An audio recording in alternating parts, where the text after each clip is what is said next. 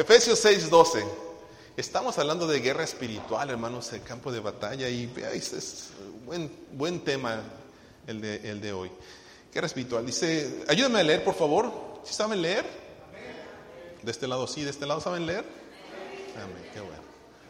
Leamos juntos, dice, porque no tenemos lucha contra sangre y carne, sino contra principados, contra potestades, contra los gobernadores de las tinieblas de este siglo, contra huestes espirituales de maldad en las regiones celestes. Padre, estamos aquí para aprender de tu palabra.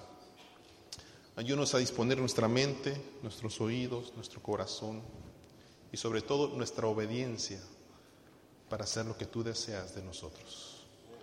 Gracias por estar con nosotros. Habla a través de tu siervo en el nombre de Jesús. Amén. Hemos estado aprendiendo, hermanos, de la guerra espiritual. La guerra espiritual hemos visto que es real. No hay ningún cristiano que pueda decir, no, la guerra espiritual no existe. La guerra espiritual es, es real. Y aprendimos también que Satanás es el enemigo de Dios. Es aquel que quiere vencer al pueblo de Dios. El mundo está en dolor, el mundo está en aflicción, el mundo hay maldad y la iglesia, hermanos, no se puede dar por vencida. No podemos decir, ay, sí, pobrecito, todo lo que está pasando alrededor del mundo y nosotros sentados solamente durmiéndonos en nuestros laureles. Necesitamos tomar, aprendimos, lo que a Cristo le pertenece, porque Cristo ya venció la batalla, Cristo ya venció la guerra, ya Él ya venció. Necesitamos, ahora sí, tomar lo que a Cristo le pertenece. ¿Por qué? Porque el diablo vino a qué? A matar, robar y destruir. Entonces, no podemos tener en nuestro pensamiento que estamos derrotados, que no hay esperanza para el cristiano, que no hay esperanza para que mi hijo se convierta, para que mi papá se entregue a Cristo, para que haya sanidad o para que el Espíritu de Dios se manifieste en mí o que yo pueda decir, yo nunca voy a cambiar, así soy. Hermanos, Dios tiene el poder de cambiarlo, pero permítale que lo cambie. Por eso aprendimos en Efesios capítulo 6, versículos 10 y 11, dice así la palabra de Dios. Por lo demás, hermanos míos, dice, fortaleceos, dice, en el pastor que predica. Ah, no. No, no es cierto, no. Perdona, que aquí me equivoqué. Dice, fortaleceos en Donald Trump. No, no, no, no. Así no dice la palabra. Fortaleceos en quién, hermanos en el Señor, dice, y en el poder de su fuerza que abre mares, que sana a los ciegos, que levanta a los muertos, que da vida al que está muerto. Y por tanto, dice, versículo 11, vestíos de toda la armadura de Dios para que podáis estar, ¿se acuerdan? El domingo pasado, estar firmes contra las acechanzas del diablo. Fortalecernos en el Señor, tomar aire. A ver, respire, hermanos, por favor, respire.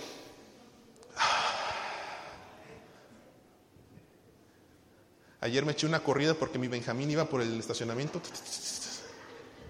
Me sentí como de 15, hermano. Según yo, ¿verdad? Porque cuando pensé que iba a cansar ya estaba ya en, el gate. Yo sentí que iba, que era como flash. Así me sentí yo, otra cosa es lo que me vieron los hermanos. Pero qué rico sentí cuando agarré al niño así y le digo, fortalecido agarramos la onda, dice papá. fortalecidos, fuerza, dice, en el poder de Dios, para que podamos estar firmes contra las acechanzas, contra los planes del enemigo, contra esos planes astutos que nos quieren derrotar. Un ejemplo de esta maldad, hermanos, es lo que hemos vivido en las últimas dos semanas. Ustedes saben lo que pasó en Virginia, ¿verdad?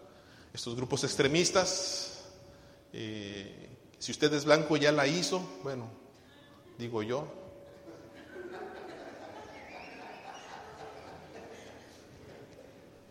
Pero triste, ¿verdad? Por lo que pueden hacer un hombre como atropellar, ¿verdad? Estas personas. Y ahora lo que ha sucedido en Barcelona también. Yo no sé si usted cuando escucha, eh, escucha estas noticias, usted ora. espero que usted ore por las víctimas, por los que han perdido sus familiares. Porque así como vamos, hermanos, los próximos podemos ser nosotros.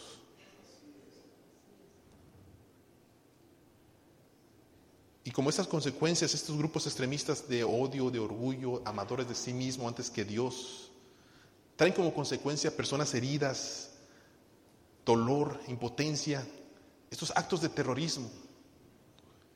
Y Juan 15 y, capítulo 16, Jesús nos dijo, dice, les he dicho estas cosas, dice Jesús, fíjense, les he dicho estas cosas para que, ¿qué, hermanos? Para que no abandonen su fe, dice. Los expulsarán, dice, de los templos. Y llegará el tiempo en quienes los maten. ¿Qué cosa, hermanos? ¿Qué dice la palabra? Ustedes saben cómo está la situación, no se los tengo que contar. El hombre se sube a su carro imagino, Señor, vamos a matar a sus infieles en tu nombre. Y ahí van atropellando a toda la gente, causando dolor y aflicción, pensando que están haciendo un servicio, dice todavía, santo. Dice, esto se debe a que nunca han conocido, fíjense, ¿por qué lo hacen ellos? Dice, versículo 3. Se debe que nunca han conocido ni al Padre, ni qué, ni a mí. Y les digo estas cosas ahora, para cuando suceda, recuerden que mi advertencia. Hermanos, clarito el Señor, clarito diciéndonos qué va a pasar. Entonces, hermanos, vivimos una situación alrededor del mundo que nos habla de una pelea que tenemos, una pelea dura. Yo no sé si alguna vez usted se peleó cuando era chiquito. Muchas veces, hermano, pecador. Yo también me peleé. Pero yo siempre ganaba porque era más alto. No es cierto, es cierto. Peleas duras. Y dice la palabra de Dios, fíjense, el versículo 12 que acabamos de leer, nos habla en detalle sobre ¿con quién tenemos ese tipo de pelea dura? Dice, no tenemos lucha contra sangre y carne. O sea, no es contra ejército humano. Si no, miren hermanos, agarramos, yo les daba, ustedes pasaron a la oficina, les daba un fusil a cada uno, una pistola y vámonos a matar a todos los malos y ganamos para Cristo. Pero no se trata de eso. Sino el versículo nos enseña, hermanos, que esa lucha tiene que ver con fuerzas espirituales. Dice, contra principados, contra potestades, contra gobernadores de las tinieblas, contra huestes espirituales de maldad, dicen las regiones celestes. Hay pastores que han tratado de descifrar qué significa esto y le han puesto rangos, ¿verdad?, a, los, a los demonios. Pero yo más que hacer énfasis en eso, hermanos, quiero hacer énfasis en la palabra que dice allí. Contra huestes espirituales de qué? O sea, toda una característica que tienen ellos, dependiendo de su rango. La característica principal que ellos tienen es maldad. Maldad. ¿Y qué es la maldad? Todo lo que es opuesto a Dios. El desprecio por la justicia, por la rectitud, por la verdad, por el honor y la virtud. Eso es maldad. Por eso cuando alguien le dice, ay, qué malo eres. Si se lo dice bromeando es una cosa quizás, pero si le está diciendo, eres maloso, es porque estás opuesto a Dios, desprecias la justicia, la rectitud, la verdad, el honor y la virtud. Yo espero que usted no sea malo, hermano. Pero miren, la maldad empieza, hermanos, con una disposición en la mente y qué?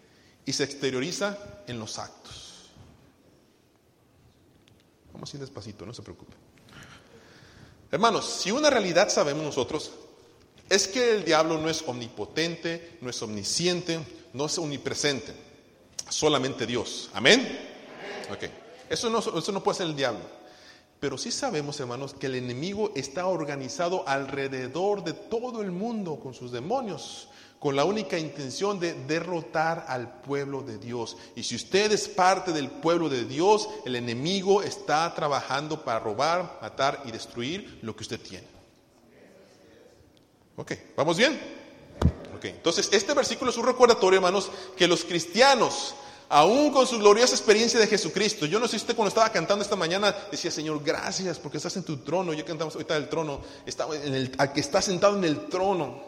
Yo podía imaginar, Señor, algún día cantaré en tu trono. Me imaginaba a Cristo ahí sentado en su trono, con todo su poder, su gloria. Me lo imaginaba. Algún día lo veré, porque tengo la certeza de que soy hijo de Dios, porque el Espíritu Santo dice que somos hijos de Dios y cantaban. Pero aún con esa gloriosa experiencia, hermanos, con las experiencias de, adoración, de servicio, no estamos inmunes a los ataques del enemigo. Ay de usted si usted piensa que el enemigo no le va a atacar. Ay de usted. ¿Y qué tipos de ataques, hermanos? Esos ataques están tan organizados que si es posible, miren lo que dice Mateo 24, 24. Se levantarán, ¿qué hermanos? Cristos son ungidos. Yo soy el ungido de Dios. Síganme a mí. Se levantarán falsos Cristos. Se levantarán qué? Profetas, aquel que lleva mensaje de Dios. Y esos Cristos y esos profetas, ¿qué van a hacer? Ay, pastor, pero es que yo fui cuando con el apóstol no sé qué, dice, cuando él oró por mí me sanó. Y por eso le tengo mucha fe. Hermano, su fe en Cristo, no en el apóstol. Dice, de tal manera que engañarán. Dice, y si fuere posible, aún qué.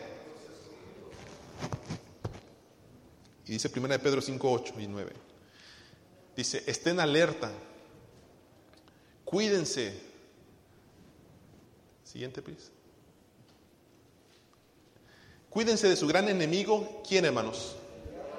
Porque anda al acecho como un león rugiente buscando qué? Y miren lo que tenemos que hacer, versículo 9. Manténganse qué? Y sean fuertes en su leamos juntos. Manténganse firmes contra él y sean fuertes en su fe recuerden que su familia de creyentes en todo el mundo también están pasando por el mismo sufrimiento. Por eso yo les decía a ustedes, oran por la gente que está sufriendo alrededor del mundo. Leíamos la carta que nos trajo la hermana Marta, ¿verdad? Del misionero. La hermana Sarita nos decía de un pastor de aquí, de California, que acaba de morir de cáncer en la garganta. Los justos también sufren. Hay dolor para nosotros. En el mundo tendréis aflicción. Por eso, hermanos, miren, esta batalla es dura. Pero ¿dónde se da esta batalla? ¿Dónde se da? Y ponga atención, miren. El campo de batalla es su mente. Su mente. Amén. Ok. Este campo de batalla es nuestra mente, hermanos. Y a la gente que no tiene a Cristo se le llama que tiene una mente, ¿qué se llama? Carnal. Usted tiene la mente de Cristo, amén. Vamos a hablar sobre ello también. Y vamos a ver las características de la mente carnal. La mente carnal, hermanos, es una disposición mental o un esfuerzo, fíjense, es la disposición, o sea, me gusta hacerlo, o es un esfuerzo por hacer lo que no agrada a Dios. Es todo lo opuesto a lo espiritual o a los valores fijados por Dios en nuestras vidas. La mente carnal está centrada en sí mismo, en el yo, en el yo. Ofende a Dios y lo resiste qué? ¿Por qué cree que cuando le predica a alguien de Cristo le dicen, a mí no me andes con eso, tus cosas. Dios no existe, vete de aquí. No me estés molestando. Y si le hablan de Dios, nada, eso es para los débiles de fe, falta de fe, los que no tienen fe. Y dice, esta mente carnal ofende a Dios, incluye cualquier forma de oposición al gobierno de Dios, a su palabra, a la voz del Espíritu Santo o servidores nombrados por Dios como la iglesia. Por eso, hermano, cuando yo le diga a usted, y se lo digo con amor, si no se lo digo con amor, regáñeme, está bien, no hay problema, lo acepto. Pero cuando yo le digo a usted, hermano, pórtese bien. Algunos me dicen, pastor, ¿qué me está diciendo? ¿Qué le pasa a usted? ¿Me sabe algo o qué? no, hermano, Solamente le estoy diciendo, pórtese bien. Y se los digo, hermanos, se los digo con cariño, porque mi papá todos los días me decía eso. A donde yo iba, pórtate bien. Y yo sabía lo que quería decir, pórtate bien. Y a veces, para ser honesto, me molestaba que me dijera eso. ¿Cómo ustedes se han molestado conmigo? Yo los he visto, miren. Estos ojitos que se van a comer los gusanos, los he visto. Ahora les digo, pórtense bien. ¿Qué, qué, qué, Pero la mente carnal incluye cualquier forma o grado de oposición al gobierno de Dios, su palabra, la voz del Espíritu, servidores nombrados por Dios como la iglesia. Le puso pastores, maestros, servidores. Estamos bien. ¿Por qué, hermanos? Romanos 8:7 dice así, la mentalidad pecaminosa es enemiga de Dios, pues no se somete a la ley de Dios, ni qué. Ok, vamos bien. ¿Por qué razón es pecaminosa? Dice, porque no se somete a la ley de Dios, no es ni siquiera capaz de hacerlo. Y déjenme leerle algunas cosas, hermanos, ahí les voy, ¿eh? Ahí les voy. Agárrese donde pueda. Déjenme leerle algunas cosas que la Biblia llama que son las obras de la carne. Listos. Dice Gálatas 5, lo leímos. Las obras de la carne, adulterio, fornicación, inmundicia, perversidad, lascivia, idolatría, hechicerías. Hermano, también es hechicería ponerse el calzón rojo el 31 de diciembre. ¿eh?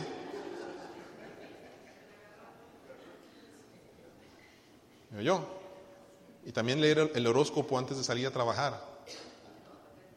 Algunos leen su Biblia y después leen el horóscopo para ver qué les, qué les va a deparar el futuro. Eso también es obra de la carne. Enemistades. Yo no sé cómo le va a hacer usted, hermano. Si usted no le hablan de este lado. Y en el cielo van a estar una eternidad juntos. A mí se me hace que el Señor nos va a poner a propósito juntos allí. Dice la Biblia que somos, vamos a ser columnas del templo. Y lo va a poner usted a un lado y al otro al otro así para que se estén viendo toda la eternidad. Hasta que le pida perdón. Pleitos. Ustedes no se pelean. ¿No verdad? Ni los matrimonios se pelean. Celos, no, ¿cuáles celos, pastor?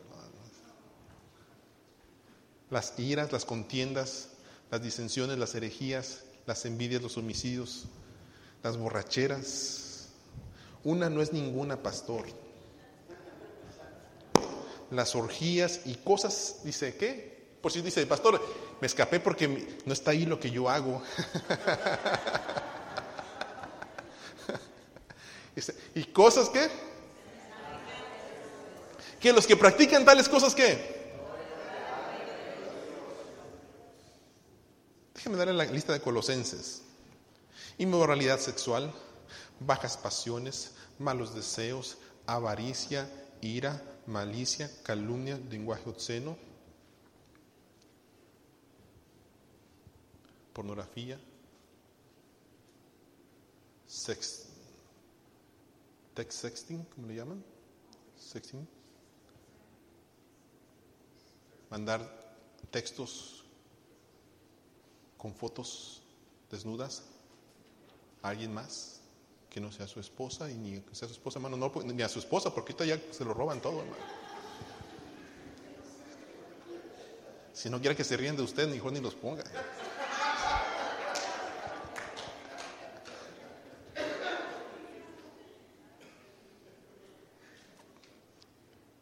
Nomás les puse esta lista, hermanos, porque hay un montón. Hay un montón. Pero creo que con eso me voy a entender. Son obras de la carne. Ahora, ¿dónde usted cree que empiezan? Todas estas, todas estas son acciones. Son acciones. ¿Dónde cree que empiezan estas acciones? Aquí. Aquí en la mente. No se haga, ¿eh? En su mente también. Gracias, Steph. En su mente también. En su mente también. Cuando usted, voy con las hermanas, ¿está bien?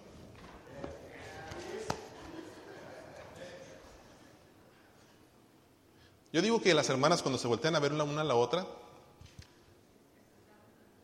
es para, es para orar por ellas, ¿verdad? Entra una hermana,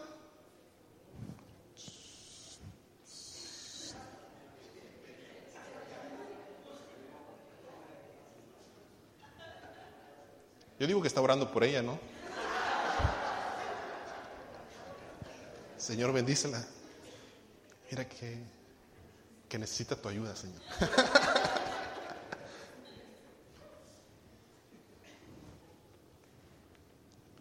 ¿Y dónde empezó eso? La mente. No, no, no os hagáis varones, no, no, no, no le hagáis. No le hagáis varones, ¿eh? No se hagáis.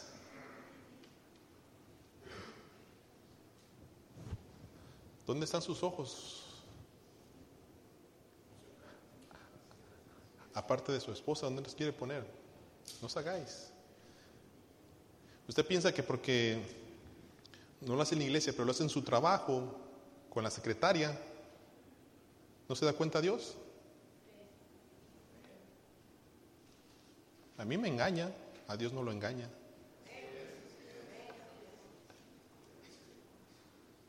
Y así empieza el adulterio, así empieza la fornicación en la mente. Pero el enemigo también pone otro tipo de pensamientos, hermanos. Toma un poquito, usa un poquito, no importa, no hagas esto, no seas obediente. Uy, sí, sí, sí, mira qué cristiano es, mira cómo levanta sus manos. Uy, sí, sí, bien hipócrita que es. Ódialo, ódialo, reniega, véngate, mátalo, suicídate. No sirves para nada. Yo creo que eso es uno de los que más el enemigo usa con la iglesia. Hermano, ocupamos que nos No, pastor, yo no puedo con eso. Hermanos, ocupa que, nos, que limpie el altar. No, pastor, cuando agarro un trapo se me seca la mano, pastor. No, no puedo, pastor, no puedo. No sirves para nada. Dice un dicho, ¿era? El que no sirve, no sirve. Otro, nadie te quiere. Nadie te quiere. Hermanos, y estoy diciendo porque ahí lo está teniendo en mi oficina, ¿eh? Y algunos llorando, dicen, pastor, siento que nadie me quiere. Siento que nadie me ama. Siento que a nadie le importo. Siento que no soy importante, pastor. Y el enemigo ahí, pa, pa, pa, pa, pa. Eres un don nadie. O lo contrario, ¿verdad? Soy lo mejor que le ha pasado a este mundo.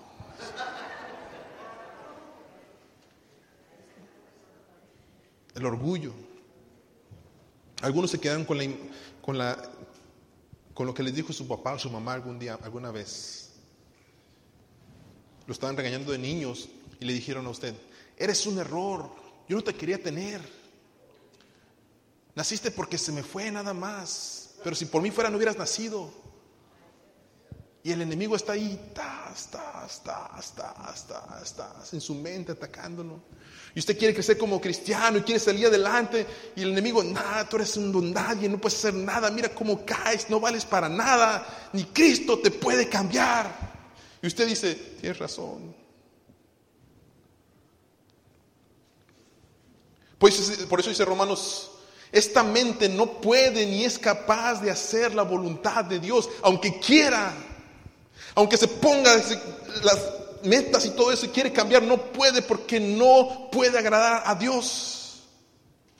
Entonces, ¿cuál es lo que debemos hacer? ¿Qué es lo que tenemos que hacer si queremos cambiar esa mentalidad? Y dice la palabra de Dios, necesitamos la mente de Cristo. La mente de Cristo. ¿Y qué es la mente de Cristo, hermanos? La mente de Cristo es la esencia del carácter como resultado de la semejanza a Él. Y esta mente de Cristo, hermanos, tiene características las siguientes. Póngame atención. Amor. Amor. ¿El amor es qué? Sufrido. No busca lo suyo.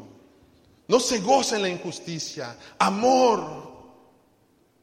Es gozoso, tiene paz, paciencia, dice, es bueno, bondadoso, tiene fe. Busca la mansedumbre, la templanza. Dice, contra tales cosas dice, no hay ley. Y todavía Filipenses 4 le dice, versículo 8, dice, por lo demás, hermanos, dice, todo lo que es que verdadero, todo lo honesto, todo lo justo, todo lo puro, todo lo amable, todo lo que es de buen nombre, si hay virtud alguna, si algo digno de alabanza, dice, esto es la mente de Cristo, en esto tienes que estar pensando.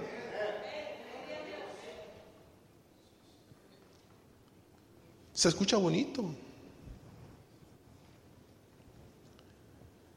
Pero ¿es esto posible? ¿Podremos tener estas virtudes, hermanos?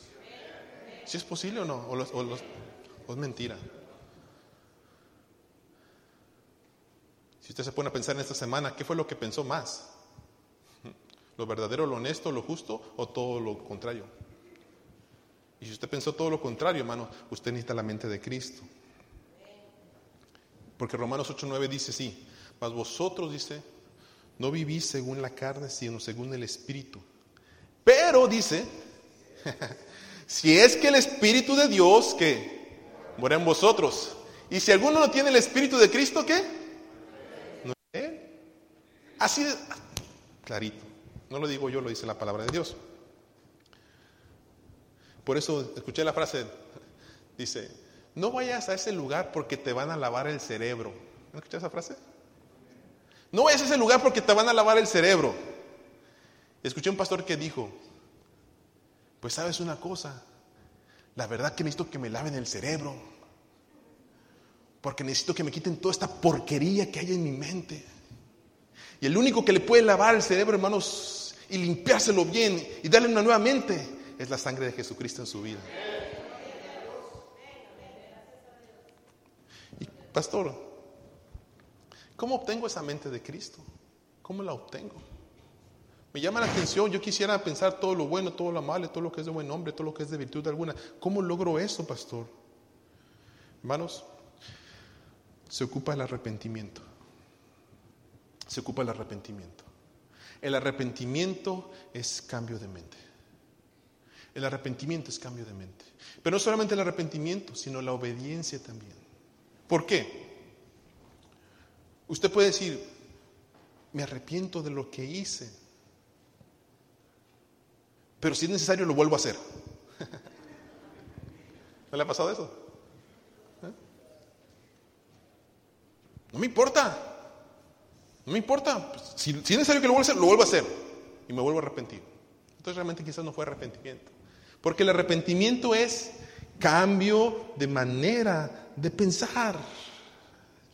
Cuando usted se da cuenta de su maldad y Cristo entonces viene a poner su Espíritu Santo en usted, usted se da cuenta de las cosas que no agradan al Señor y empieza a decir, no, esto no agrada al Señor, esto no lo tengo que ver, esto no lo tengo que escuchar, esto no lo tengo que alimentar, esto no lo tengo que leer, no tengo que ir para allá, no tengo que tocar esto, porque mi mente me dice que algo no está bien, tengo que cambiar. Señor, perdona mis pecados, ayúdame a tener tu mente. Por eso Jesucristo, hermanos, nos dijo que cuando nos arrepintamos algo va a suceder. El principal mandamiento dice así, llamarás al Señor tu Dios, ¿qué? Con todo tu corazón, tus emociones, con toda tu alma, lo que tú eres, pero también con qué? con toda tu forma de pensar. Hermanos, honestamente, ustedes no saben lo que estoy pensando ahorita. Ni yo sé lo que ustedes están pensando ahorita. Pero el Señor lo sabe.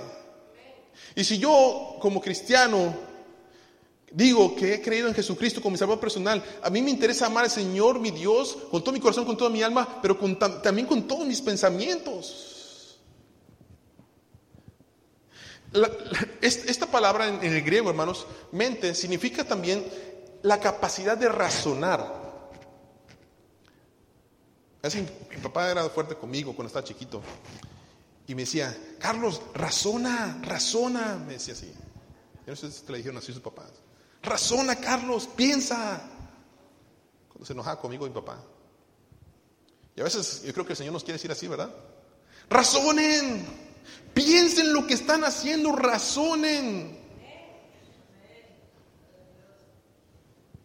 Porque no podemos dejar, hermanos, que cualquier tipo de información llene nuestra mente, sino razonar, escuchar, verse, Señor, ¿qué me está diciendo esto? ¿Qué me quieres decir? Y luego usted ve a Paquita la del barrio, ve la novela del ocho, no sé. Su favorita de ustedes, la doctora Polo.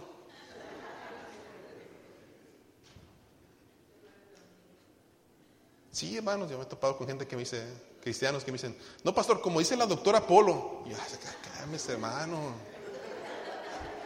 No me cita la Biblia, pero lo que dice la doctora Polo sí lo dice.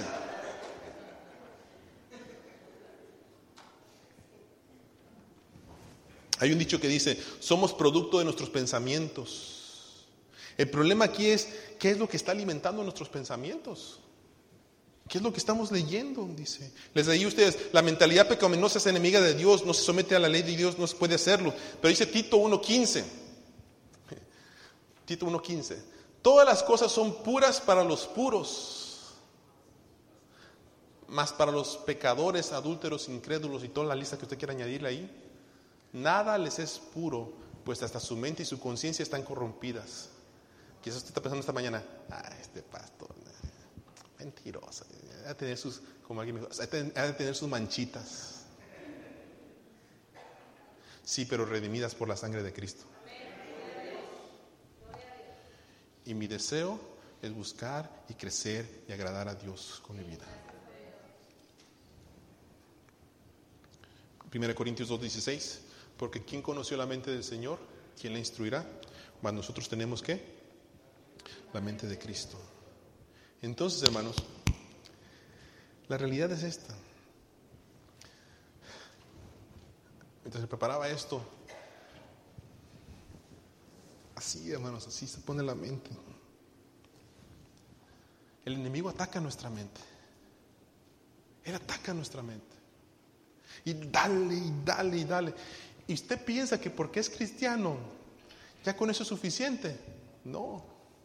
Todavía mucho más. Él anda como león rugiente buscando a quien devorar. Y usted piensa que dices, uff, ya salí del sermón, qué buen sermón del pastor, si mi mente es para Cristo. Y sale y lo primero que se topa, verán, es con un dinero que no es suyo y dice, ay, jole, mil dólares. O la oportunidad, y ahí está, ándale, agárralos, te hace falta para la renta, tómalos. O ponerle más allá al recibo para cobrar más.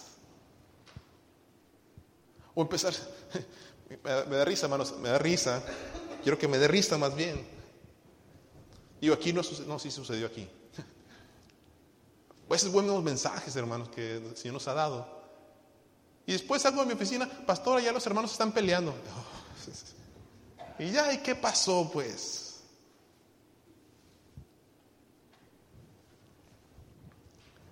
Y el enemigo está atacando su mente, hermanos. Pero miren, Romanos 8:6, ahí les va la razón, ¿eh? Para que lo que tengan que hacer. Porque el ocuparse de la carne es qué? No, están dormidos. 8:6, todos juntos dice, porque el ocuparse de la carne es muerte, pero el ocuparse del espíritu es qué? Hermanos, déjenme felicitarle porque usted hizo la mejor, mejor decisión el día de hoy, estar en la casa de Dios. Eso le va a dar a usted vida y paz. No es que tiene que, es un reflejo de obediencia, Señor, venir a la casa de Dios y decir, Señor, gracias. Toda la semana trabajé, toda la semana estoy preocupado, toda la semana viví un montón de cosas, toda la semana me preocupé en tantas cosas que no eran tuyas. Y hoy, este tiempo, estas horas son para ti, Señor, para que toques mi mente, para que cambies mi corazón, para que me des vida y me des paz, que la necesito, Señor, la necesito. Cuide su mente, hermanos. Ya se lo dije clarito. Cuide su mente. ¿Cómo ha usado usted su tiempo para alimentar su espíritu? ¿Qué cosas le metió usted a su mente en esta semana que no sea la palabra de Dios? ¿Cómo se ocupó usted del Espíritu, del Espíritu Santo esta semana? ¿Cómo usted fue intencional? ¿No le ha pasado, hermanos? Yo sé que ustedes no, ustedes son disciplinados. Yo soy el único que me va mal a veces. Cuando me levanto a las 7 de la mañana y levanto así, y luego llego y veo la cama otra vez, digo, cinco minutos.